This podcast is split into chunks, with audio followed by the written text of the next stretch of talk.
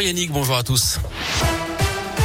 Commence par vos conditions de circulation avec toujours ces ralentissements sur la 43 entre la Tour du Pin et les Abrets en direction de Chambéry à cause d'un accident de poids lourd ce matin.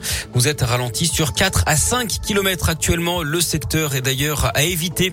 À la une, deux heures et demie pour convaincre Emmanuel Macron et Marine Le Pen s'affrontent ce soir à l'occasion du débat de l'entre-deux tours à la présidentielle. C'est à 21h sur TF1, sur France 2 et sur les chaînes d'infos en continu. Plusieurs thèmes imposés seront abordés.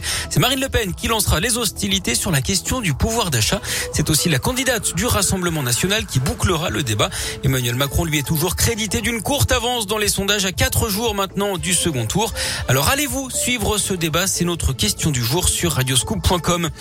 À l'étranger, cet appel à l'aide désespéré au 56e jour de la guerre en Ukraine. Nous vivons peut-être nos derniers jours, voire nos dernières heures. Ce sont les mots d'un militaire ukrainien assiégé avec ses hommes à Mariupol. Il demande l'intervention de la communauté internationale pour les évacuer. Je vous rappelle que la grande offensive l'offensive russe a débuté dans l'est de l'Ukraine. Ce matin, un accord a été trouvé pour la mise en place d'un couloir humanitaire qui permet aux civils de fuir la ville assiégée. C'est une première depuis quatre jours. Cet homme, âgé de 17 à 70 ans, au bord de la crise de nerfs, se retrouve embarqué dans une thérapie de groupe en pleine nature sauvage. C'est le pitch du dernier film d'Audrey Dana, la comédienne et réalisatrice de Sous les jupes des filles.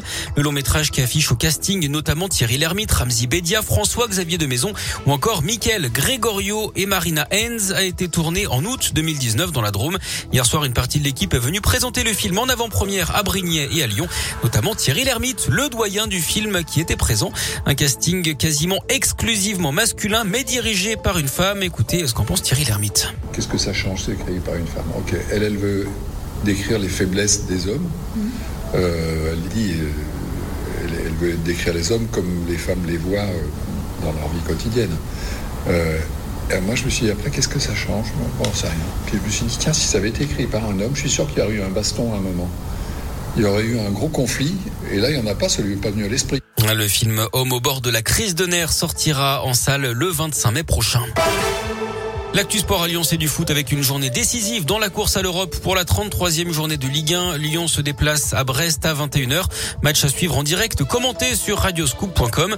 En basket, euh, une victoire tranquille hein, pour l'Asvel chez le dernier. Chalorins 92 à 64 hier, les Villeurbanais, co-leader du championnat avec Boulogne-le-Valois et Monaco. Et puis on termine par du cyclisme avec un nouveau podium pour Romain Bardet. Troisième lundi, le coureur de Brioude en Haute-Loire a terminé deuxième hier de la deuxième étape du Tour des Alpes. Lui qui prépare le Giro, le Tour d'Italie dans un peu plus de deux semaines maintenant. Et puis à suivre aujourd'hui le double champion du monde auvergnat Julien Alaphilippe. Il est en lice pour une quatrième victoire sur la flèche wallonne qui se dispute en Belgique. C'est tout bon.